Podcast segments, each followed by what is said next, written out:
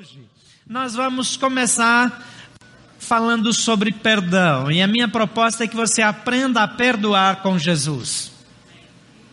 A história que nós ouvimos aqui, parte dela, a restauração passou necessariamente pelo perdão. Algumas coisas não vão ser corrigidas. Algumas compensações não vão chegar. Algumas atitudes não vão mudar. Eu estou ficando desesperado. Eu vou dar esse aqui, ó. Aqui, ó. Você poder sentar aqui. Tem mais. Não chega, né? Então, gente, pronto. Pedro, você vai continuar em pé aí. Sinto muito. É, vai chegar, vai chegar. Então, gente, o que acontece é que algumas situações não mudam. Algumas injustiças não são reparadas. Talvez você lide com algumas dores que você não sabe o que acontece, mas elas. Gente, faz assim, senta todo mundo, quando voltar de novo eu aviso. Não, não dá, gente, está tá, tá difícil aqui, eu não sei o que aconteceu. Então eu peço perdão aqui humildemente, assim, é, é, é, não, não sei, precisa praticar já, ó. Já começa praticando na primeira mensagem a nossa palavra de perdão. Oi? Como assim? Não. Não, não, não. Agora eu preciso praticar o perdão. Gente, chegaram mais meia dúzia, não tem para todo mundo. Então, deixa eu ajoelhar aqui e pedir perdão. Poxa, gente, foi mal. Nossa logística aqui deu ruim, não sei o que aconteceu. Vamos cancelar esse negócio de culto em casa? Não precisa esse negócio, não precisa. Vamos parar essa parte.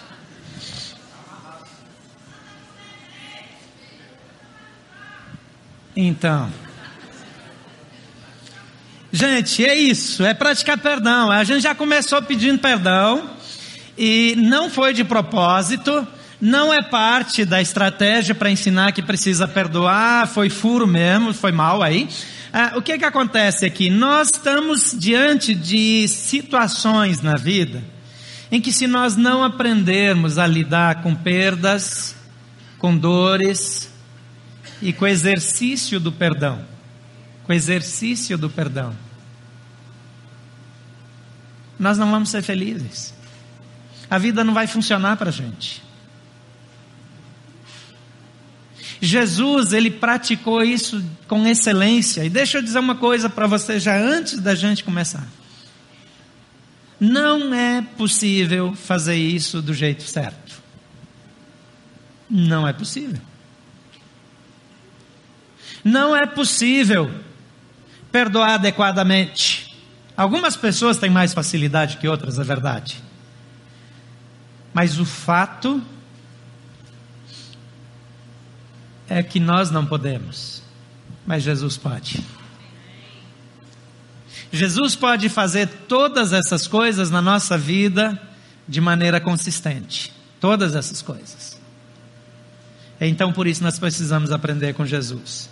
A falta de perdão é a possivelmente a principal causa das crises na família. Porque nós lembramos das coisas que a pessoa fez contra nós. E deixa eu dizer uma coisa: aquela pessoa linda, cheirosa, maravilhosa que você escolheu para casar é capaz de te ferir.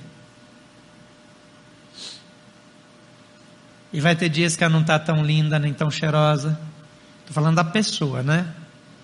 Depende do gênero. Até gênero mudou sentido, então independe do sexo. Pronto. A pessoa vai ferir você. Talvez podia estar lá na lista de promessas. Chegou mais, gente. Quem não recebeu? Faz um sinal aí. Ah, tá chegando. Ó, pela fé todo mundo vai receber. Olha, tá multiplicando. Você orou lá, Heber? Orou para multiplicar o negócio? Tem mais desse lado. Lá no fundo tem várias pessoas que não receberam. Quando o pessoal chegar aí, você vai levantando a mão, assim, ó, aqui você vai terminar, quem sabe, recebendo um para sua família aí. Bem, aqui embaixo eu já estou limpo, eu já sei que aqui, aqui já melhorou. Agora falta resolver lá em cima. Alguém, alguma família que não recebeu aqui embaixo? É, Pedro, não levanta a mão não, Pedro. Disfarça aí, me ajuda. ok. Por que é tão difícil perdoar? Porque o justo, o que parece fazer sentido, é que a pessoa seja punida. E perdão é abrir mão da punição. Perdoar é abrir mão da reparação.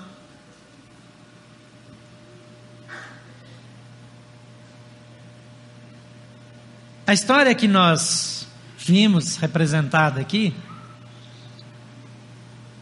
não tem reparação.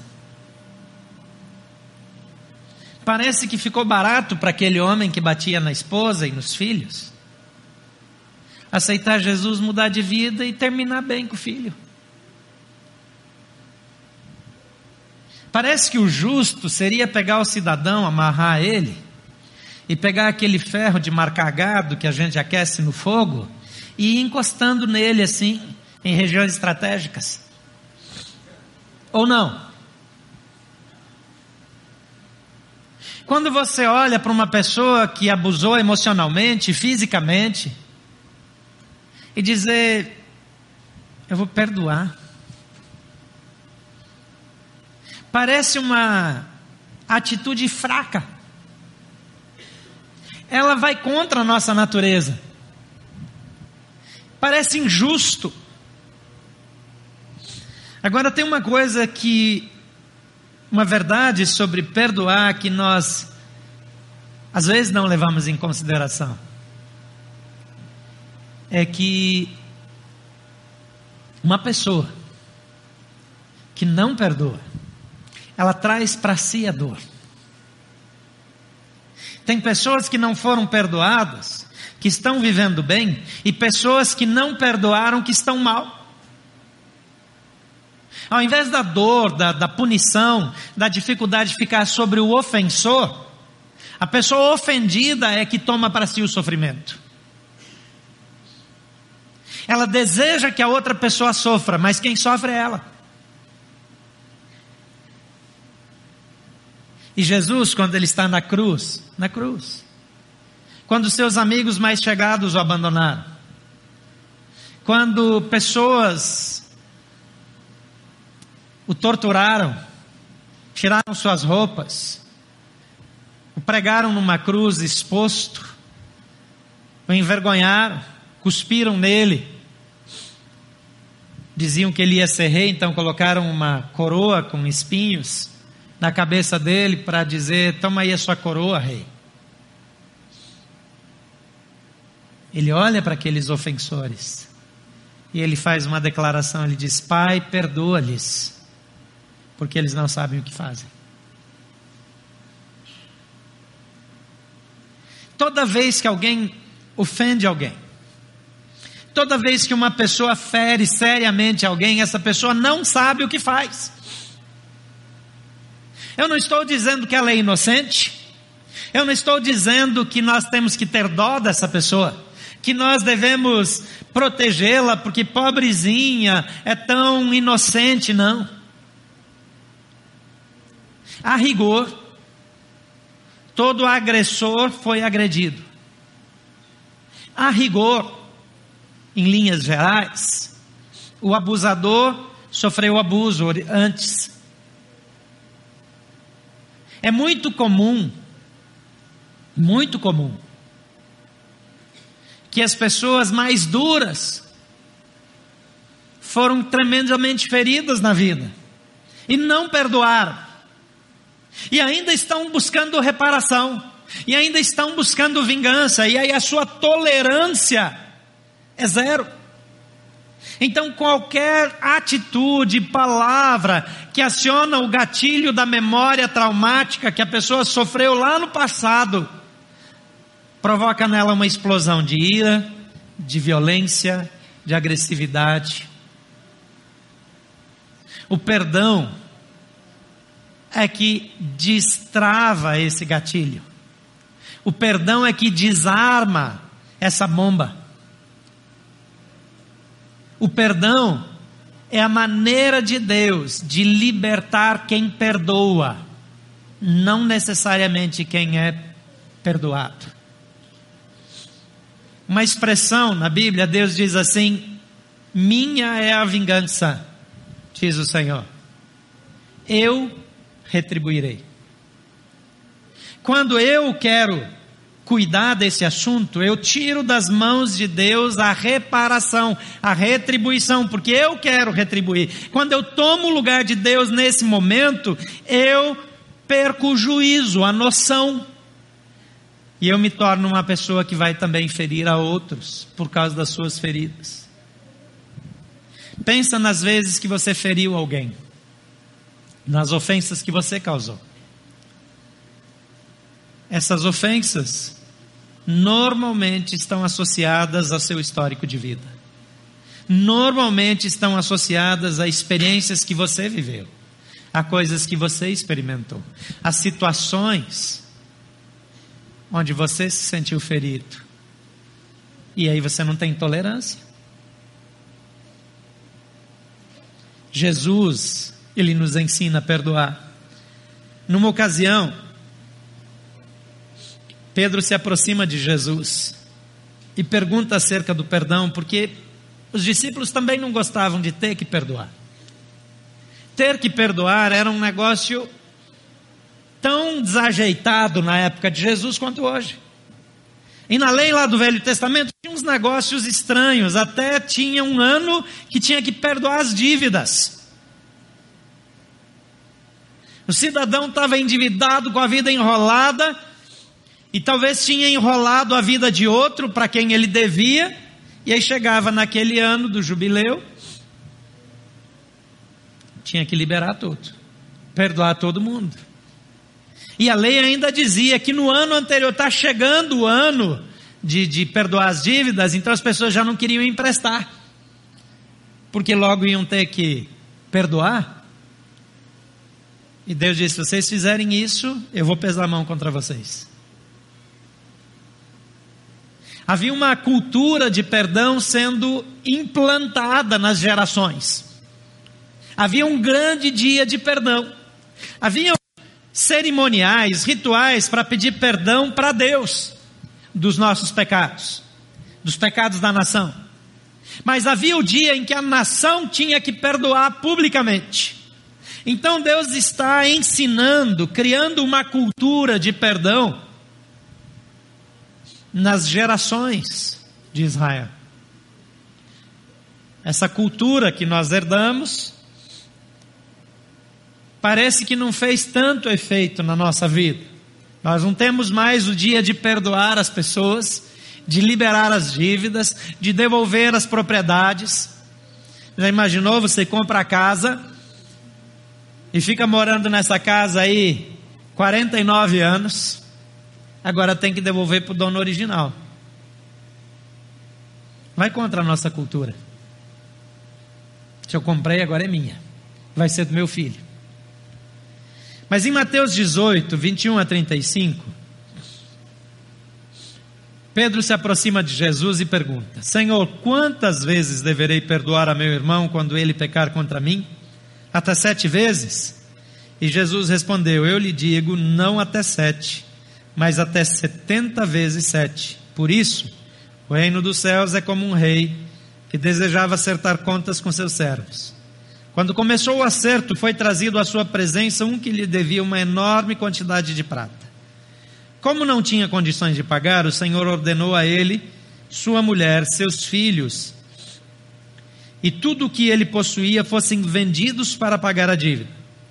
O servo prostrou-se diante dele e lhe implorou: tem paciência comigo e lhe pagarei tudo. O senhor daquele servo teve compaixão dele, cancelou a dívida e deixou-o ir. Mas quando aquele servo saiu, encontrou um dos seus conservos, que lhe devia cem denários, agarrou-o e começou a sufocá-lo, dizendo: Pague-me o que me deve. Então seu conservo caiu de joelhos e implorou-lhe: Tenha paciência comigo e lhe pagarei.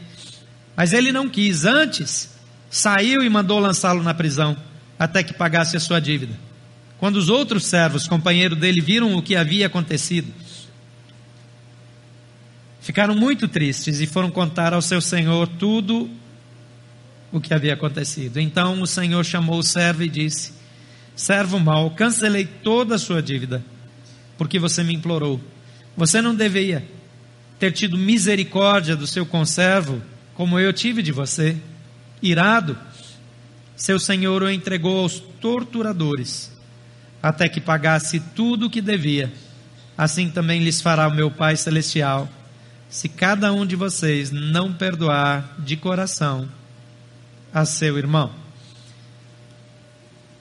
Tem uma outra ocasião em que Jesus fala sobre isso, é quando os discípulos pedem para que Jesus lhes ensine a orar. E eles pedem que Jesus os ensine a orar, porque Jesus orava muito. Jesus passava eventualmente a noite toda orando.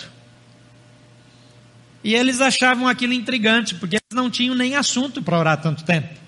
Você já foi tirar algumas horas para orar e não sabia mais o que dizer para Deus? Eu já.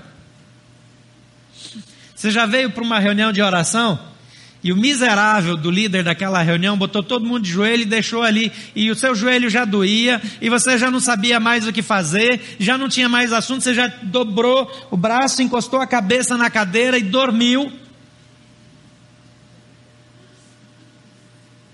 Você já dormiu no meio da oração de outro? Que esse cidadão começa a orar e fala, fala e não para mais? Então os discípulos estavam impressionados como Jesus tinha assunto com Deus com o Pai. E ele diz: Senhor, ensina-nos a orar. E Jesus não fala nada sobre como ter assunto. Ele dá um, uma oração simples. Ele fala para agradecer a Deus, para orar para que a vontade dele seja feita na terra como é no céu. Ele ensina a pedir a provisão diária o pão nosso de cada dia nos dá hoje. E ele ensina a pedir perdão. E ele diz: perdoa os nossos pecados, assim como nós perdoamos aqueles que pecaram contra nós. E não nos deixe cair em tentação, mas nos livra do mal. Amém. Acabou? Mas o que, é que ele fica falando a noite inteira, então, se isso quer orar? Mas é interessante que Jesus aproveita isso e diz: Porque se não perdoarmos aqueles que nos ofenderam, também o nosso Pai que está no céu não nos perdoará. Jesus não se inclui, na verdade, diz: Se vocês não perdoarem aqueles que vos ofenderam, também o Pai de vocês não os perdoará. Como assim, gente? Jesus está dizendo, e aqui nessa parábola ele traz o mesmo ensinamento? Que perdoar é parte da nossa vida espiritual, é parte da nossa vida de oração, faz parte do nosso relacionamento com Deus. Havia um conceito que as pessoas tinham que perdoar algumas vezes. Havia uma discussão se devia se perdoar até três vezes, alguns diziam até cinco, alguns até sete.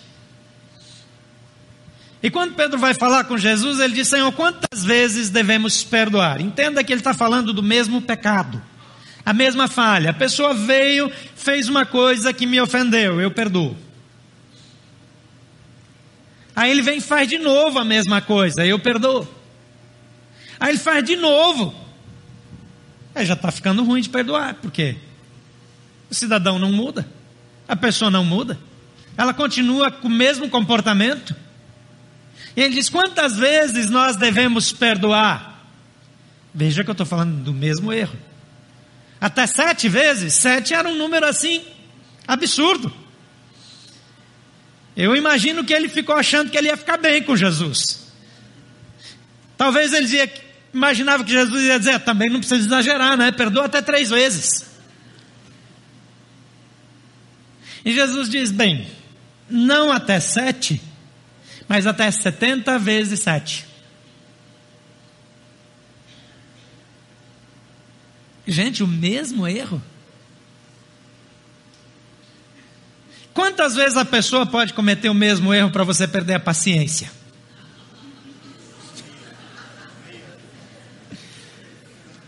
Não é? Agora Jesus está dizendo que até 70 vezes 7.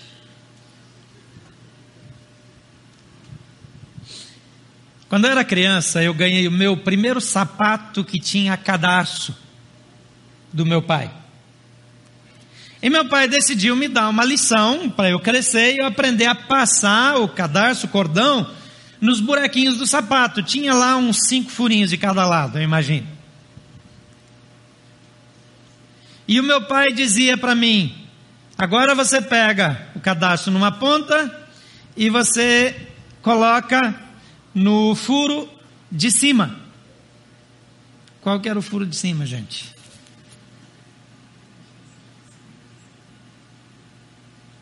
E aí eu coloquei, ele disse: Não, o de cima. Aí eu fui para o outro. Na terceira vez a voz dele já estava alterada. No fim eu já estava colocando por baixo, por qualquer lado, qualquer coisa, eu já estava em desespero. E finalmente ele jogou o outro sapato em mim e disse: Você não merece sapato nenhum. O meu primeiro sapato com cadarço. Mas eu não podia dizer para ele, ó, Jesus falou que até 70 vezes 7. Eu acho que ele ia pegar o sapato e usar diferente.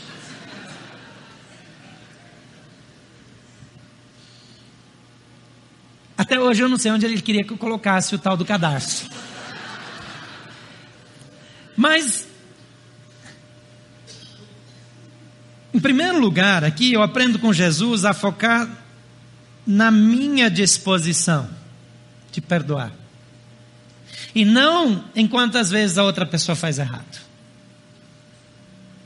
O que Jesus está dizendo aqui, tira os olhos do quanto, quantas vezes a pessoa erra, e trabalhe o seu coração para estar disposto a perdoar sempre. Para de avaliar se a pessoa merece ou não merece. Para de avaliar se é justo ou não é justo. Avalie o seu coração. Tira o foco do outro. Porque às vezes eu não lembro que perder a paciência é uma falha minha. Que ser intolerante é uma falha minha. Eu não percebo que eu não sou um bom professor, que eu não dei uma explicação clara. Eu só acho que outra pessoa é estúpida que não entende.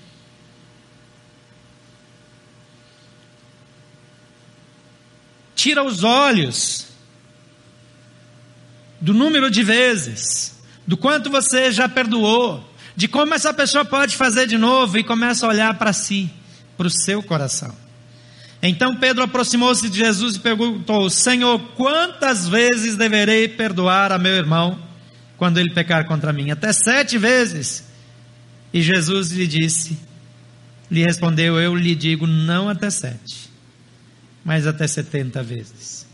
Bem, 70 vezes 7. É claro que Jesus não está dizendo aqui para fazer uma lista e começar a contar.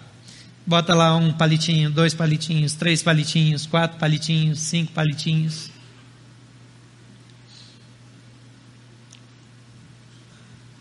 Que esse negócio é meio perigoso. Nossas filhas iam para a escola quando criança e Obviamente na escola algumas coisas acontecem. De vez em quando tem um colega lá, uma colega que gosta de bater nos coleguinhos. Quem tem filho sabe disso, quem foi para a escola sabe também. Você era do que batia ou do que apanhava? Não levanta a mão não, não precisa se manifestar aqui. Mais ou menos pelo temperamento a gente já sabe. Mas as crianças estavam voltando para casa, apanhando, e finalmente a gente arriscou dar um conselho não muito bíblico. Em vez de dizer para Jesus até 70 vezes 7, a gente falou assim: se fizer três vezes, você pode revidar. uma situação extrema, a gente deu um conselho não bíblico. Conselho não bíblico suscita pecado, pode saber. Um belo dia chega uma das nossas filhas com o braço aqui com um roxo aqui assim, ó, entre os dedos, entre os ossinhos dos dedos aqui, na parte de cima, mais roxo assim. Filha, o que foi que você fez? Acertei o nariz do moleque lá. Eu fiquei imaginando como é que ficou o nariz. Filha, como assim? Vocês não falaram que era até a terceira vez? E aí contou lá. Mas o que é que aconteceu? O moleque bateu nela e ela disse: Duvido que você bata de novo. Um. Você não tem coragem de bater uma terceira vez. Quando o nosso conselho sai da Bíblia, ele não suscita espiritualidade, ele suscita pecado.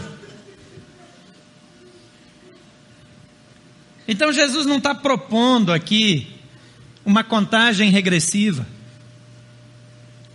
Para Jesus, a quantidade de erros, mesmo que repetidos, não determinava se ele iria ou não perdoar.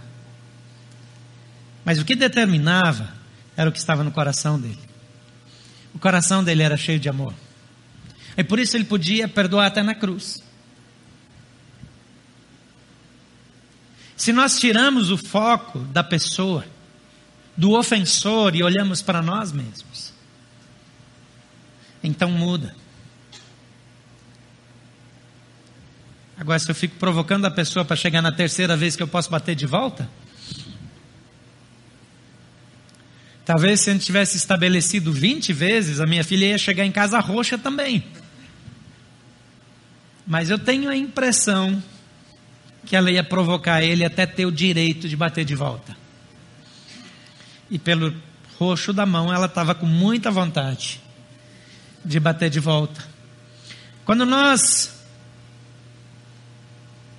pensamos e agimos a partir da abundância do amor de Deus, da abundância do perdão de Deus, e não daquilo que nós não recebemos. Nós falamos aqui sempre em escassez e abundância.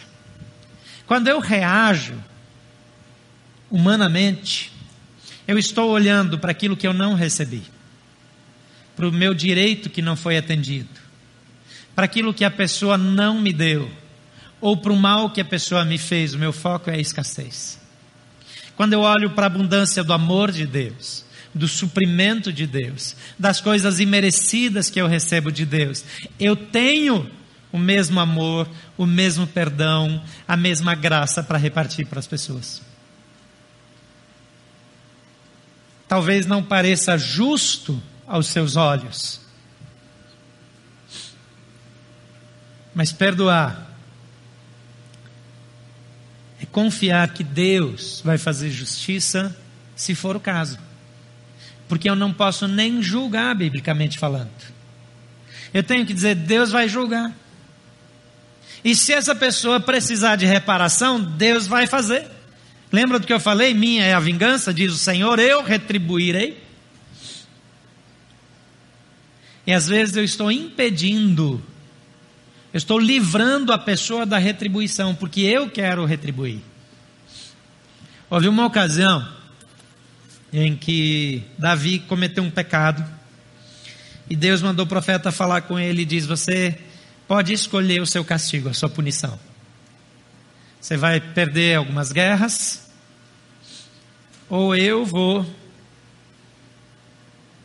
entrar no meio do povo e eu vou destruir parte do seu povo. E Davi diz: caia eu nas mãos de Deus, mas não nas mãos dos meus inimigos. Eu gosto desse pensamento de Davi. Só que quando Deus botou a mão, foi um estrago. Não foi tão leve. Foi uma situação desesperadora. E finalmente Davi diz: Quem pecou fui eu, não foi o povo, então mata a mim. E aí Deus parou a matança no meio do povo. Agora, você não tem ideia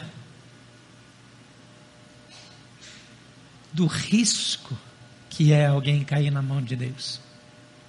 O Deus amoroso, o Deus perdoador, o Deus inclusivo, o Deus que trata as pessoas muito melhor do que merecem, eu garanto para você que Ele também sabe castigar e punir. A Bíblia fala do céu, fala, mas a Bíblia fala de inferno. E o que, que a Bíblia fala de inferno? De um lugar de tormento que nunca acaba. Você pode imaginar?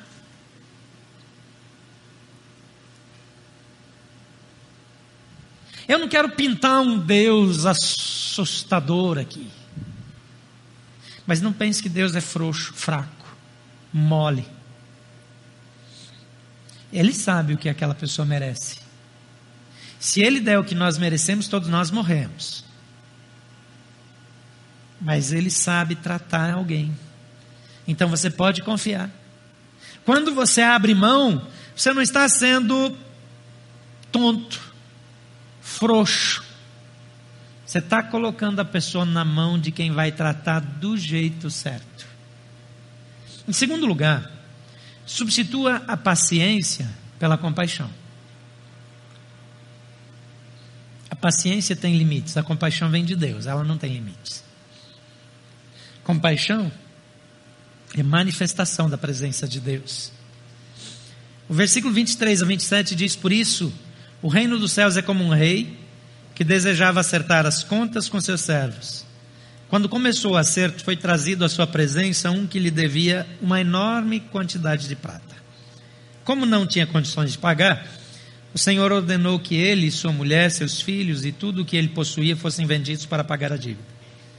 O servo prostrou-se diante dele e lhe implorou: Tem paciência comigo e eu lhe pagarei tudo. O senhor daquele servo teve compaixão dele, cancelou a dívida e deixou-o ir.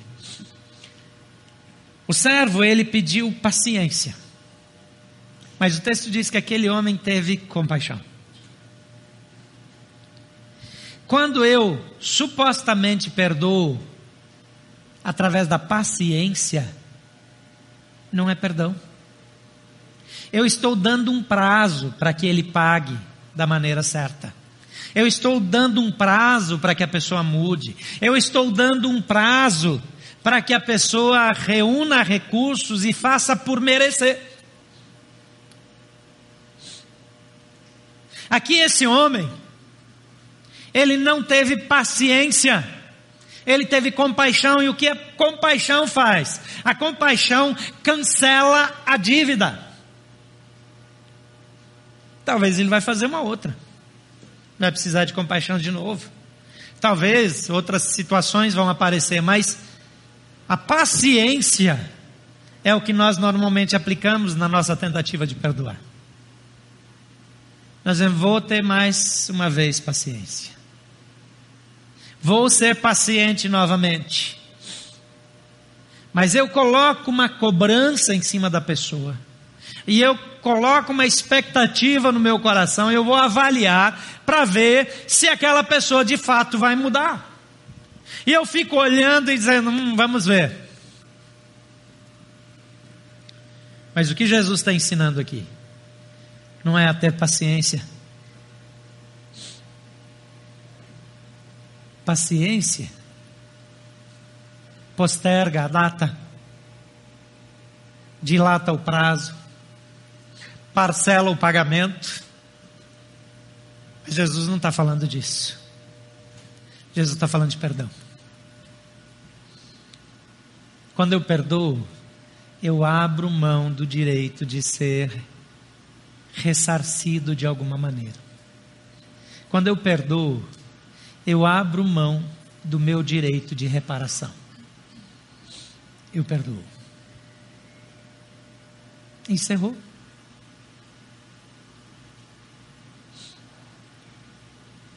Uma determinada ocasião, um amigo meu precisava de dinheiro. Talvez você já fez isso. Muitos já fizeram.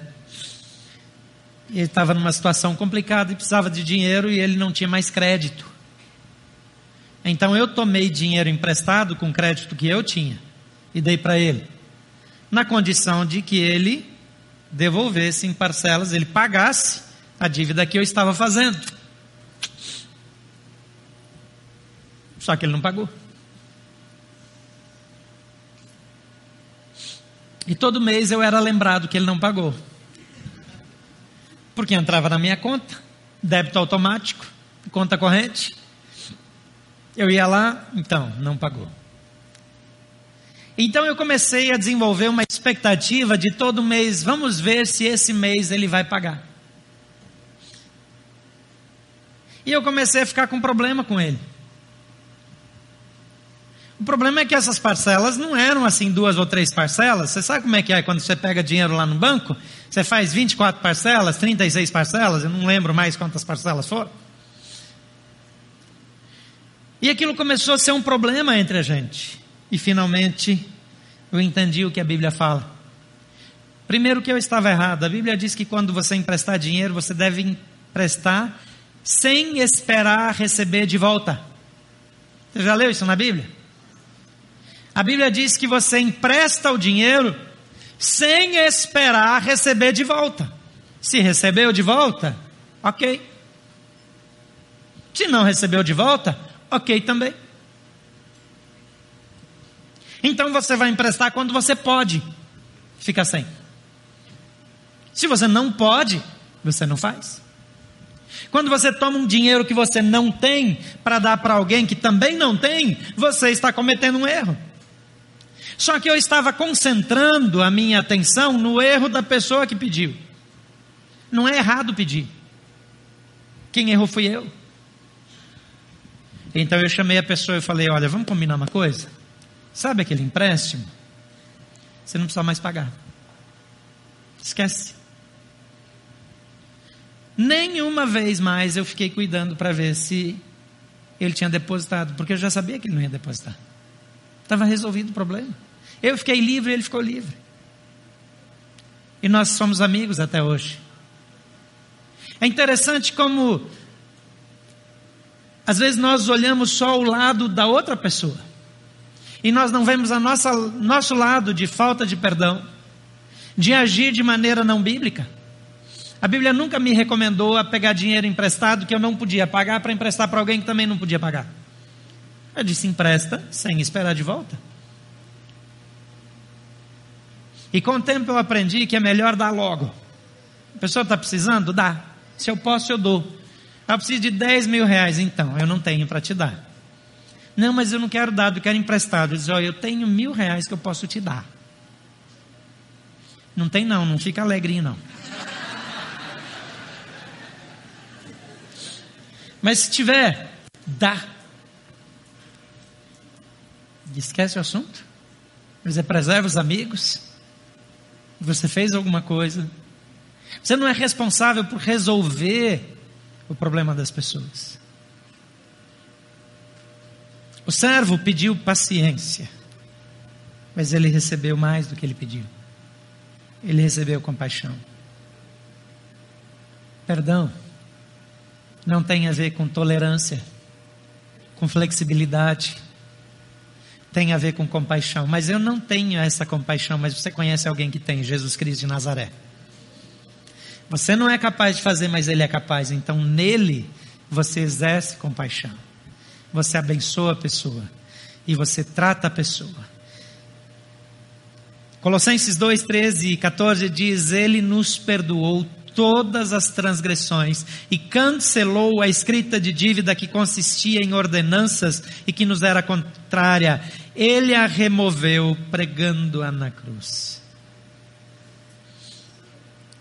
E ele não vira para você e diz: Olha quanto eu fiz, pague a sua parte.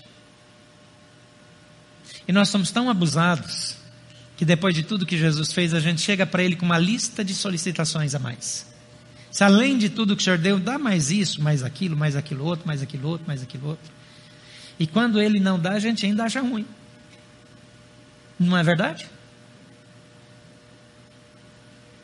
Agora traz isso para a família, para dentro de casa. Como que uma família funciona? E eu não estou aqui discutindo se essa família é desse jeito, daquele jeito, se ela é composta de pessoas assim ou daquele outro jeito. Não vem ao caso. É um núcleo familiar. Como que esse núcleo familiar vai viver sem perdão? Se um membro da sua família tem uma atitude que te ofende, se talvez ela escolhe um estilo de vida que te ofende, um estilo de vida e tem condutas e posturas ofensivas à sua fé, às suas crenças, qual é a solução? A solução é perdoar e amar incondicionalmente. Andar com aquela pessoa porque Deus te dá a oportunidade de manifestar o amor de Jesus. Jesus morreu por nós quando nós éramos pecadores que ignoravam que Ele existia, que não tinham o menor temor dele. Ele morreu e perdoou você antes de você nascer. E Ele escolheu você sabendo toda a safadeza que você ia fazer. Mesmo assim, Ele te escolheu. Ou você acha que Ele não sabia? E você que está pulando a cerca aí, que está aprontando fora do casamento, você acha que Jesus já não sabia? Você acha que ele não está vendo a sua safadeza? E por incrível que pareça, ele continua te amando e disposto a te perdoar. E às vezes nós não temos a mesma atitude. Às vezes nós não temos a mesma disposição que nós recebemos. Terceiro lugar, reconheça a sua real motivação. Versículo 28 a 30 diz: Mas quando aquele servo saiu e encontrou seus conservos, que lhe deviam. Se... Perdão. Um de seus conservos que lhe devia cem denários, agarrou-o e começou a sufocá-lo, dizendo: Pague-me o que me deve. É interessante essa cena aqui. Porque o cidadão acabou de receber perdão, ele acabou de ser restaurado, ele acabou de ser liberado de uma dívida impagável. Mas receber perdão não nos torna melhores do que somos automaticamente.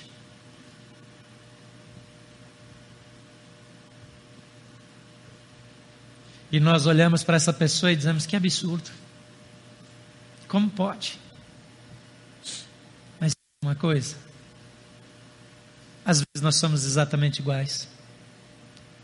Porque Jesus nos perdoou, nos livrou de tanto rolo nós merecemos o inferno, Ele nos deu um lugar no céu. Ele cuida da gente, Ele trata da gente, Ele ama a gente e a gente não quer perdoar o outro. Que o que fez contra nós é muito menos ofensivo do que o que nós fizemos contra Jesus. Na proporção da santidade dele, nós pecamos contra a santidade dele todo dia. E ele nos perdoa. Mas quando chega a nossa vez, a gente diz que é absurdo você fazer isso. Aquele servo tinha plenas condições de perdoar o seu colega, mas ele não quis. Ele decidiu não perdoar, embora tivesse sido perdoado pelo seu Senhor. Quando Jesus nos perdoou, ele nos deu uma dose de perdão que nós podemos usar na vida de todas as pessoas. Nós temos condições de fazê-lo e aprendemos com Jesus a fazê-lo. Mas isso não significa que nós queremos fazê-lo. Ele não quis. Ele usou a sua liberdade de maneira errada. Às vezes nós não conseguimos perdoar alguém e nós temos explicações para dar. E nós justificamos e nós apontamos para os pecados. Eu conheço gente que não consegue falar sobre a ofensa que recebeu sem dor. Uma vez eu conversei com uma mulher e ela estava me contando das ofensas recebidas, da incapacidade de perdoar. E eu perguntei quando aquilo havia acontecido, faziam quase 30 anos. 30 anos de amargura. 30 anos de coração pesado.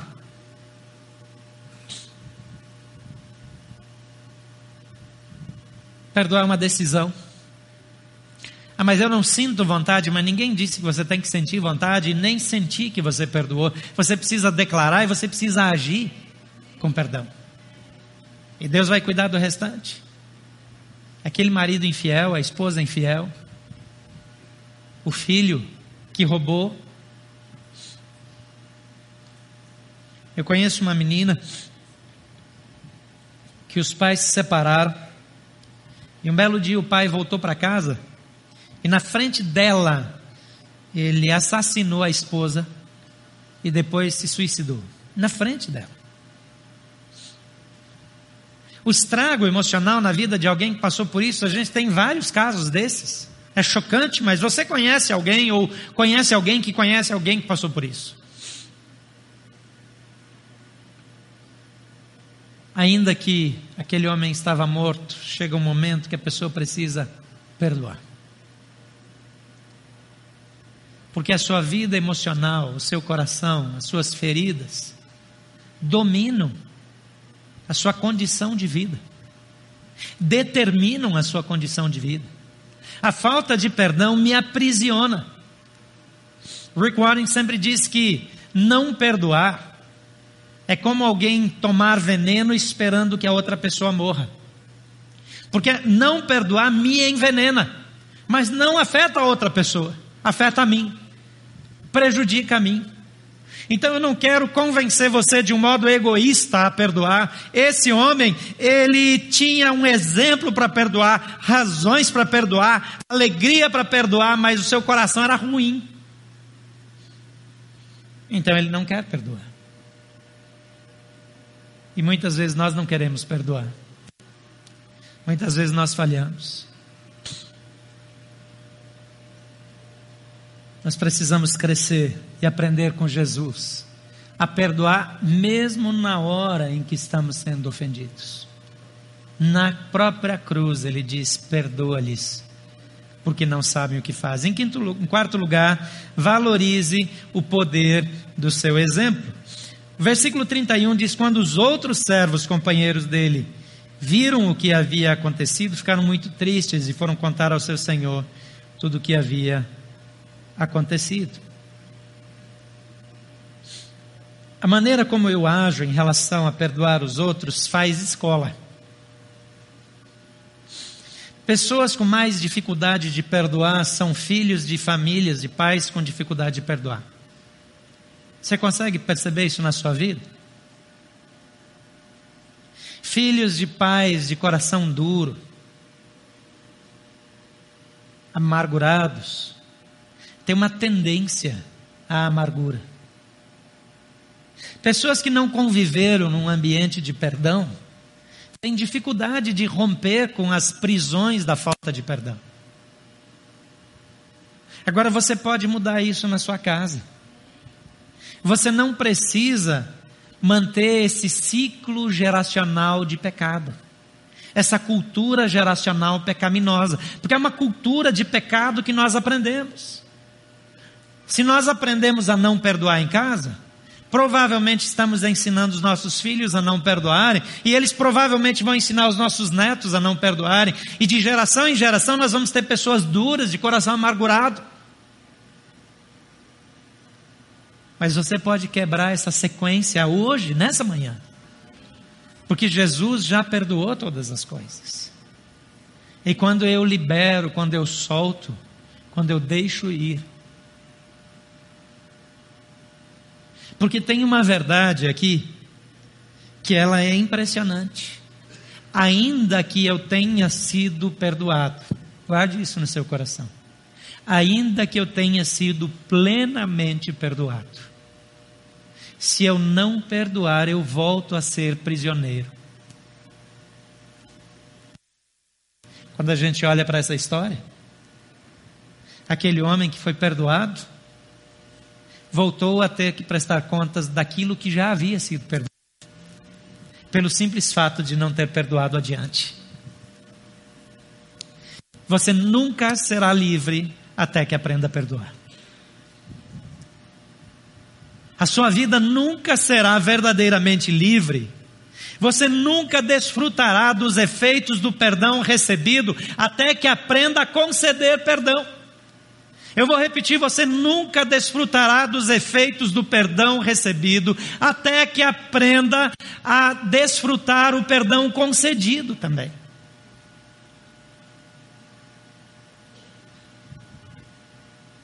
Perdoar não é um exercício só romântico de uma espiritualidade controlável.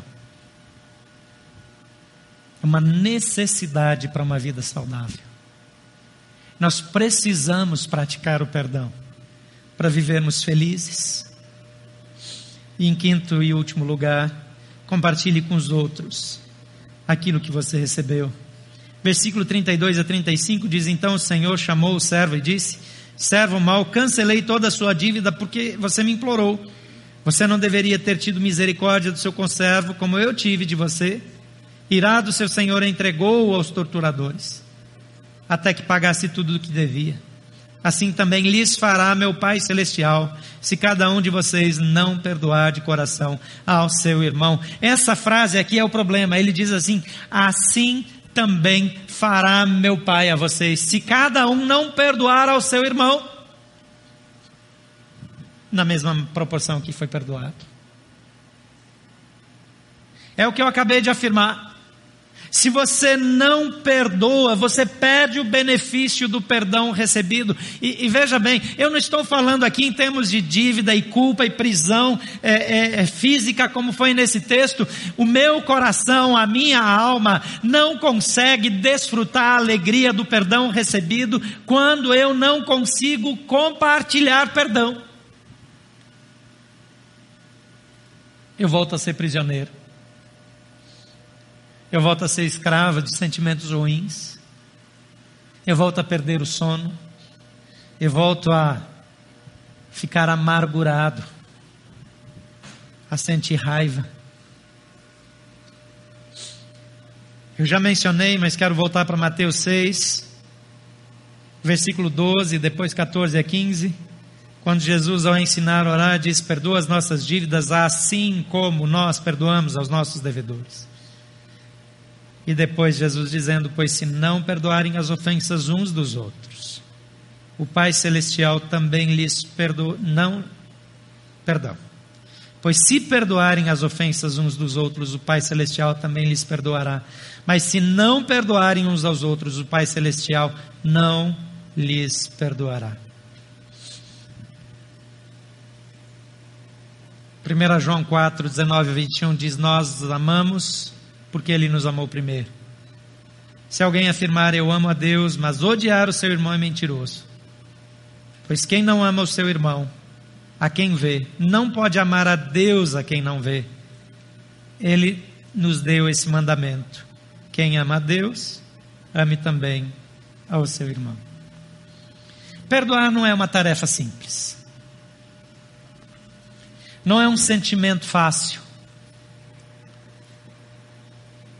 Mas é efeito da obediência. E eu me torno apto a perdoar quando eu sou perdoado. Então eu quero fazer duas orações. A primeira, com você que precisa receber perdão. E eu quero falar especificamente de dois tipos de perdão e orar sobre eles. O primeiro, você precisa receber perdão de Deus dos pecados que você cometeu.